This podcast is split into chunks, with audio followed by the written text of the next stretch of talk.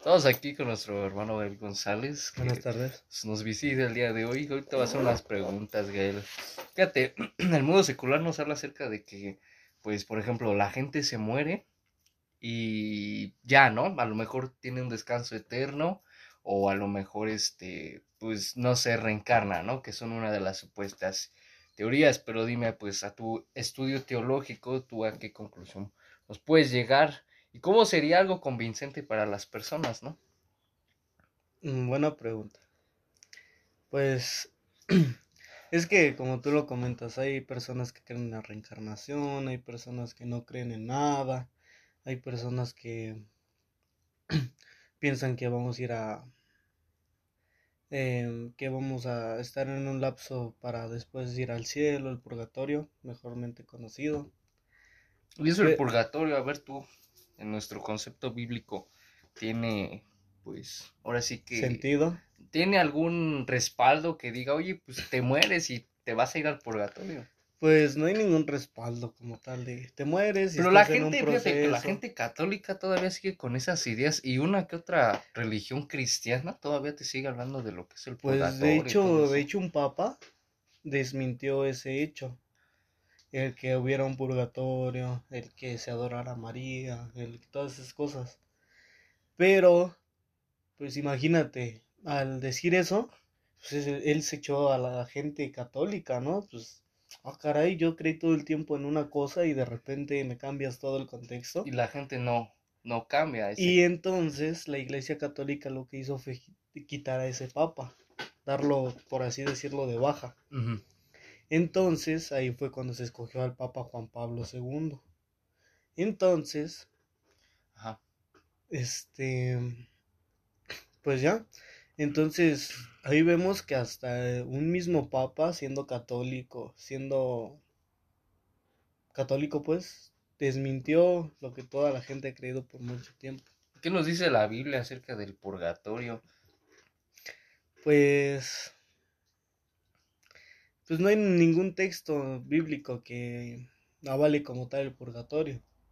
O sea que hay una, una fase, una etapa en donde te quedas ahí esperando a que recen, a que oren, bueno, recen por tu alma para que de cierto punto seas salvo.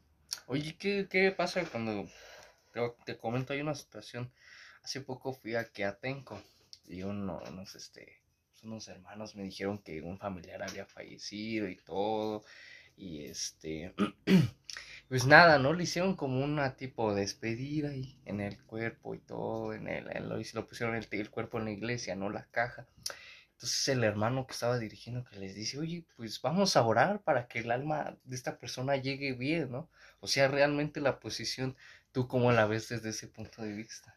Pues, O sea, realmente la pregunta es, si ya después de que mueres, tu, tu alma, tu espíritu, ¿a dónde va? Ok. Pues primero que todo dice la Biblia que no se debe orar por los muertos. Entonces, ya no es válido orar por alguien para que ese alguien se salve, porque pues ahora sí que la salvación es personal, no es este compartida. Entonces yo no puedo orar por ti para que seas salvo, como tú no puedes orar por mí para que seas salvo. Puedes orar por mí para que conozcas de Dios, para que me acerque más a Dios, pero en sí la salvación la uno solo la consigue, por así decirlo. Entonces, pues es que hay dos posturas dentro del cristianismo. La postura que dice que vas directo al cielo o al infierno. Ajá, ob- obviamente eres juzgado, ¿no? Pasas Ajá. por un proceso de que, a ver, ¿qué hiciste? Bueno, es ¿no? que hay una postura en la que dicen que simplemente pasas así, directo al infierno o al cielo.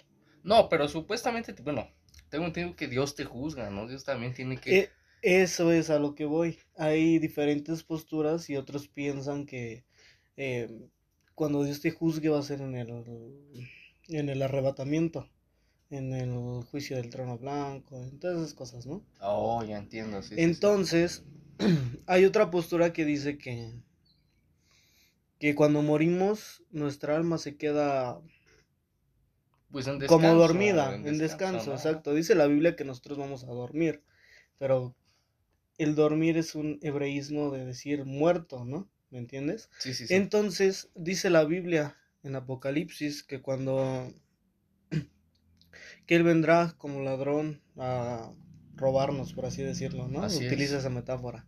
Y dice que va a ser como en un abrir y cerrar de ojos y los muertos resucitarán primero, los muertos en Cristo, Entonces obviamente. ahí ya tenemos un conflicto, ¿no? Durante esto, dentro de esa posición que tú me dices, porque tenemos supuestamente entendido que en cuanto morimos, o vamos a la presencia de Dios o vamos al infierno. Pero saca ese versículo que dice, los eh, resucitarán los muertos, ¿no? Y tu ojo le verá. Claro, Entonces, ahí no entiendo. No imagínate. tendría, fíjate, no tendría sentido que si tu alma, bueno, tu espíritu ya está con Dios, bajar bajar a la tierra. Entonces ahí es donde fueras. crea- se crea esa polémica, ¿no? Entonces, a lo que se refiere esto con eh, en un abrir y cerrar de ojos, es que pues te moriste, ya tu alma no vio más, cerraste los ojos. Entonces, cuando suene la trompeta y Dios te llame a su a su reino, entonces vas a abrir los ojos y vas a decir, ah, ya estoy aquí. A eso puede puede decirse que se refiere a eso en un abrir y cerrar de ojos. Porque obviamente todo lo, de la, eh, lo del arrebatamiento y eso no va a pasar en un abrir y cerrar de ojos. Claro. Van a ser años. Tan solo nos damos cuenta que son siete años y medio de abundancia y siete años y medio de pobreza. ¿Y de qué nos hablan los? A ver, tú explícame la- el Apocalipsis que nos habla de los siete años. Que bueno, realmente algunos teológicos, bueno, teólogos han resumido esto.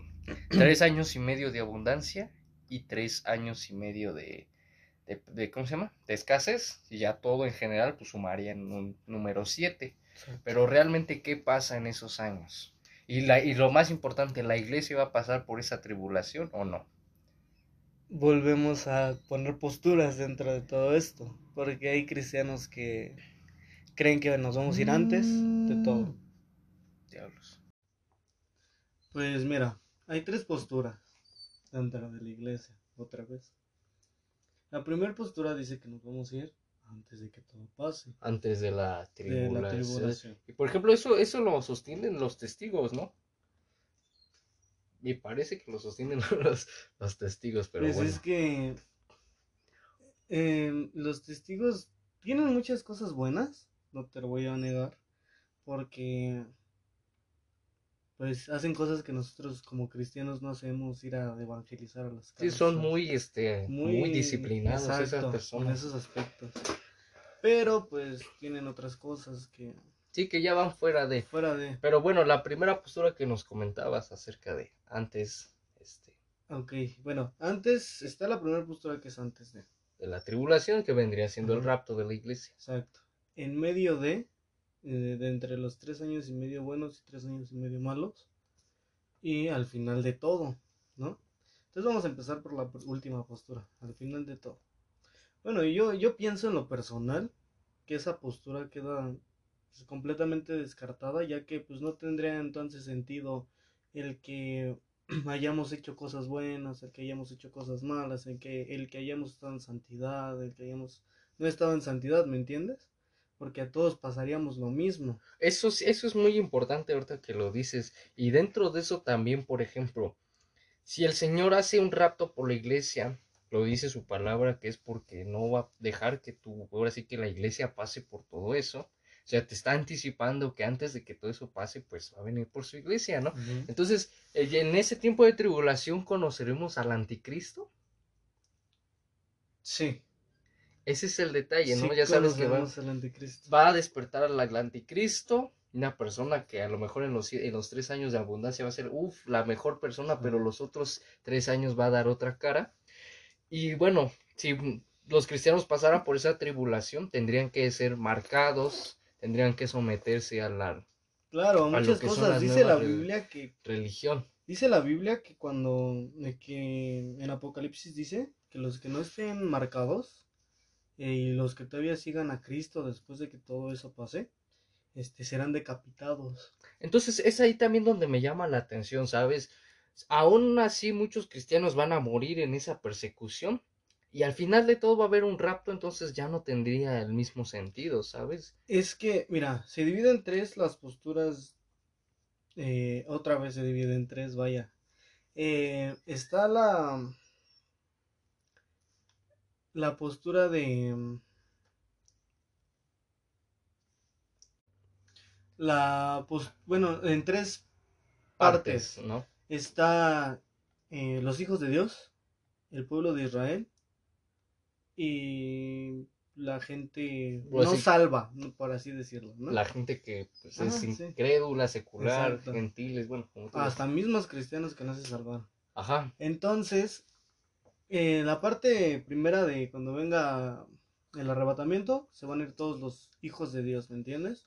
Los que confesaron con su boca que Jesucristo es el Salvador y lo creyeron con todo su corazón, lo que los que hicieron lo recto delante de los ojos de Dios. Los muertos en Cristo y los hijos de Dios, ¿no? Todos. Después sigue el pueblo de Israel, que muchos dicen que son los 144 mil sellados.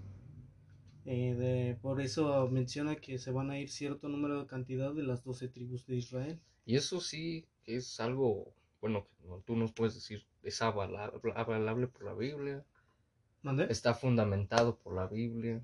Sí, está fundamentado en la Biblia, en Apocalipsis, cuando habla sobre. sobre. eh, los... Entonces te digo, mira. eh, si, si hay un texto que dice, mira, dice. Y oí el número de los sellados, 144 mil. Es Apocalipsis 7.4. para que no se 7:4. pierda. Y oí el número de los sellados, 144 mil sellados de todas las tribus de los hijos de Israel. Israel, obviamente. Sí, sí, sí, podemos tener esa... es- Entonces dice, de la tribu de Judá, doce mil sellados, de la tribu de Rubén, doce mil sellados, de la tribu de Gad, doce mil sellados, de la tribu de Aser, doce mil sellados, de la tribu de Neftalí, doce mil sellados, de la tribu de Manasés, doce mil sellados, de la tribu de Simeón, doce mil sellados, de la tribu de Leví, doce mil sellados, de la tribu de Isaacar, doce mil sellados, de la tribu de Zabulón, doce mil sellados, de la tribu de José, doce mil sellados, de la tribu de Benjamín, doce mil sellados. Entonces ahí nos podría ser un texto que confirme que los 144 mil sellados son el pueblo de Israel. Claro.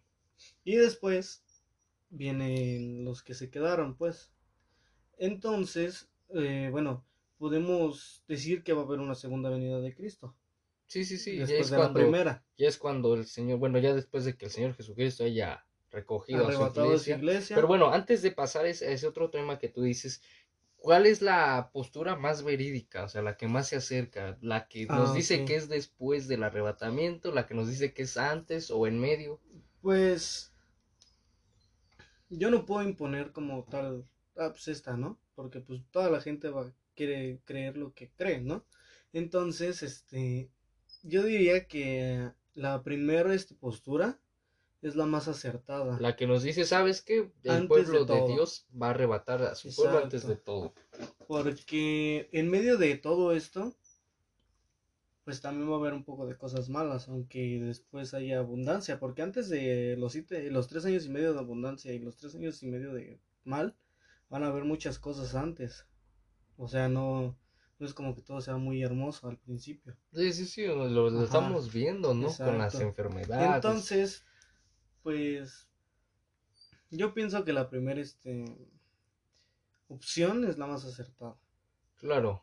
Y con respecto a la segunda venida de Cristo Jesús, que es cuando el Señor Jesucristo, Señor Jesucristo venga a tocar la tierra con sus pies, ¿qué nos, ¿de qué nos puedes platicar acerca de, de eso? Pues cuando sea la segunda venida de Cristo, es cuando posiblemente se vayan los 144 mil. ¿Me entiendes? Los 144 mil sellados. Entonces, en esa fase, los que se quedaron, los que todavía aceptaron a Jesús y no lo rechazaron y se pusieron, por así decirlo, en paz, porque el Espíritu Santo ya no va a estar aquí, el Espíritu Santo se va a ir, ya nos va a dejar solos, completamente desamparados. Bueno, en la tribulación. Exacto. Ajá. En todo el tiempo después de que la iglesia sea arrebatada, el Espíritu Santo pues, Ya, ya, ya no, ya descansa, pues, por Sí. así decirlo. Entonces, van a tener otra oportunidad de irse con el O Señor. sea, lo que tú me estás diciendo es que ah, en el arrebatamiento, después del arrebatamiento y cuando empiece la gran tribulación, eh, las personas aún que se quedaron van a tener oportunidad de, de irse con de el irse Señor. con Dios, pero tú te dices algo muy importante, cualquier persona que no acepte la marca, que no acepte a la bestia, que aún siga profanando la religión cristiana, perdón, pues lo van a decapitar. ¿Y qué va a pasar con esa persona? Pues si siguen vivos para ese entonces. Si Si, obedecen, se ¿no? supieron esconder bien, por así decirlo. O sea, sí, sí evitaron la, la muerte Exacto. por, por- bueno, en este caso, a ver, síguenos diciendo. Pues entonces tendrán oportunidad de irse. Igualmente si mueren, pues va a pasar lo mismo. Tendrán que esperar a que el Señor venga otra vez. ¿Cómo? A ver, ¿a qué nos referimos en esa parte? Si mueren, ¿a dónde irá su espíritu? A la presencia de Dios, ¿no? Ajá, exacto. Irá a la presencia de Dios. Y si quedan vivos, Pues van a tener que este, esperar venga la segunda la- venida. Pero ¿qué crees que que cuando pasen los tres años y medio buenos y los tres años y medio malos, en los tres años y medio buenos se va a hacer notar que Dios va a venir, que Jesús va a venir otra vez a la tierra.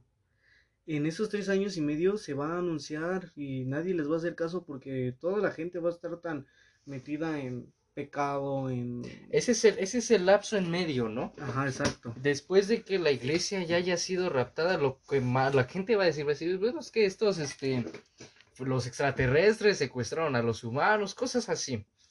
Pero tienes razón. En medio de los tres años y medio bueno y los tres años y medio malos, se anuncia, ¿no? Oye, la venida de Cristo ya está cerca, ¿no? Incluso hasta te pueden dar fechas de eso. Teníamos, tendríamos que desglosar bien nuestro calendario, Pero, ¿no? ¿qué crees que la venida de Cristo, la primera venida del arrebatamiento, nadie sabe cuándo va a ser, nadie sabe cuándo va a suceder, Ah, no, no, no. nadie, o sea, no es como que te digan, ah, va a ser el 25 de noviembre del 2045. No, hay muchas personas que han tratado de adivinarlo y todas esas cosas y han fracasado porque nadie sabe Sí, cuándo va a ser. De hecho, le preguntaban a Jesús una vez que cuándo pasarían todas esas cosas. Y, y Jesús dijo, ni aun a mí me han sido reveladas. ¿Me entiendes? Entonces son cosas que no las sabemos más que Dios. Entonces te decía, tres años y medio buenos, tres años y medio malos. Y entonces en esos tres años y medio buenos se va a anunciar que va a ser una segunda venida de Cristo. Pero la gente va a estar tan metida en, en pecado, en contaminación, que no se que lo van a dejar cuenta. pasar. El anticristo ya va a estar eh, ahí, pues, ahí presente. Entonces ya va a pasar después de los tres años y medio, va a venir otra vez Jesús. Pero pues es algo que ya está informado y que la gente va a saber. Y es algo que se sigue predicando desde los años de Ebenezer Honduras, desde los años de, pues, de qué otro grupo de inspiración, ¿no? Que ya ves que esos chavos predicaban, la venida, ya viene Cristo, ya viene Cristo. Son las fechas en las que no ha venido por misericordia. Porque que- seamos honestos, realmente ahorita la iglesia sigue un poco dormida. O, o de un 10 de personas en una iglesia, ¿cuánto le calculas que se van con Dios? Si el arrebatamiento viniera hoy. Yo creo como unas dos o tres máximo. a lo mucho tres o cuatro, Sí. yo le pongo. Entonces, aún tenemos como ese tiempo, ¿no? Para, pues para seguir, ahora sí que corrigiendo, ¿no? Y exhortando también a las personas. Sí, tenemos que perseverar hasta el fin. Así es. ¿Y qué, y qué, cuál es tu postura con respecto a los tres cielos que existen? Ya ves que está el primer cielo Ah, y el segundo cielo y el tercer Pues cielo. es que es un debate, ¿no? Pero, ¿qué crees que apenas estaba platicando con un pastor, Roberto Corso? Y este, bueno, yo le preguntaba, yo tenía entendido que el cielo, pues, que está el primer cielo, que es la... Es el que vemos, El ¿no? que vemos, el segundo cielo, que son las regiones celestes del diablo, donde está el diablo y sus secuaces, y el tercer cielo, donde está Dios. Pero me explicaba el pastor que pues está el primer cielo, el que vemos, el segundo cielo, el espacio, y el tercer cielo es donde está Dios, ¿Dónde habita el, el diablo. ¿no? ¿Dónde Entonces, pues mira, vemos, no en el Génesis, sino un poco más adelante, que el diablo, este, bueno, que Dios desterró al diablo y lo mandó a la tierra. Por eso dice Génesis 1 que la tierra estaba desordenada. Sí, no, por todos los Exacto, el caos. por Bueno, todo el y ya caos ves que había tinieblas en ese momento. Exacto. Entonces, ahí fue cuando Dios dijo que se haga la luz. Y bueno, empezó a hacer todo el, el- Pero entonces tú puedes decir que el diablo está en la tierra Exacto. El, el, de hecho, el reino del diablo es en la tierra. y el infierno dónde queda ahí. E- Es una buena pregunta, pero pongámonos a pensar, si, si el infierno estuviera en el cielo, pues no, no tendría sentido, porque Bueno, ahí está pero- Dios, ¿me entiendes? Bueno, pero ahí no quedaría en el cielo, no en el cielo, sino No, una abajo. abajo del cielo. Exacto. Pero te voy a recordar un pasaje bíblico.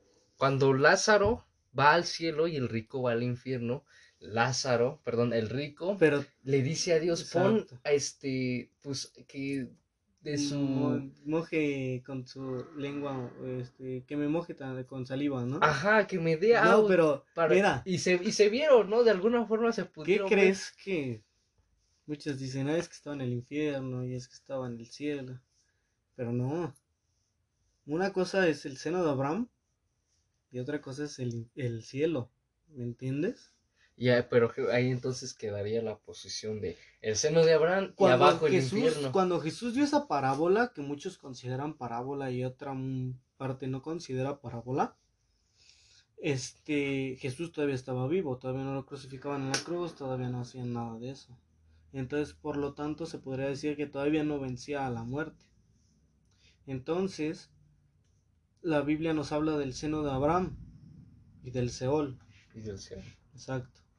Entonces, cuando está Lázaro y el rico, que Lázaro está con Abraham en el seno de Abraham, porque la misma Biblia dice que están en el seno de Abraham, entonces se podría decir que no están como tal en el cielo. Entonces no es que te veas desde el cielo al infierno, porque en realidad no es ni el cielo ni el infierno. El seno de Abraham era también conocido como paraíso, Ujú. era un lugar donde iban antes los que murieron en Cristo. Pero como todavía no hacía el sacrificio Jesús de la cruz, entonces tenías que estar como en un estado de perfección, entrar en un estadio de, en un estado de perfección para después poder ir al cielo. Pero entonces ahí entonces me, me estarías hablando de lo que hace rato veníamos diciendo del purgatorio. Exacto, pero mira, es muy diferente porque en el purgatorio rezas para que tu alma se salve. Y cuando estás en el paraíso, o cuando estabas en el paraíso, no hacías eso, solo estabas entrando en un estado de perfección para ir al cielo. No sé si me doy a explicar. De alguna forma, ¿no? Pero entonces ¿dónde dejaríamos al infierno y el reino de, de- del diablo y con las demás almas? mira, cuando eh, eh, eh, dice la Biblia en Apocalipsis que la tierra se va a abrir y debajo de la tierra van a salir este demonios. Entonces eso nos indica que posiblemente el infierno esté debajo de nosotros. Posiblemente. Exacto, Se queda como postura. como Y eso lo podemos nosotros pues argumentar ya con nuestro conocimiento, con más estudio bíblico, porque la Biblia, mira, te llena de ideas, te llena de muchísimas cosas que tienes que ir descifrando, tienes que ir desarrollando y como dices, posiciones así en las que dice la palabra, oye, pues de la tierra salen demonios, de la tierra salen las bestias y no, hasta hay cantos que machácale la cabeza al enemigo, referencia de que está abajo del infierno, no sé, así hay Sí, canciones así. A mí me llama mucho la atención la postura de Lázaro y se- sería profundizar más acerca del tema del seno de Abraham para poder llegar a una conclusión concreta, ¿no? Pero todo se mantiene ahorita en postura. Invitamos a todos a que pues sigan estudiando. Es un placer tener a nuestro colega amigo este Gael González aquí de Monte de. Gracias.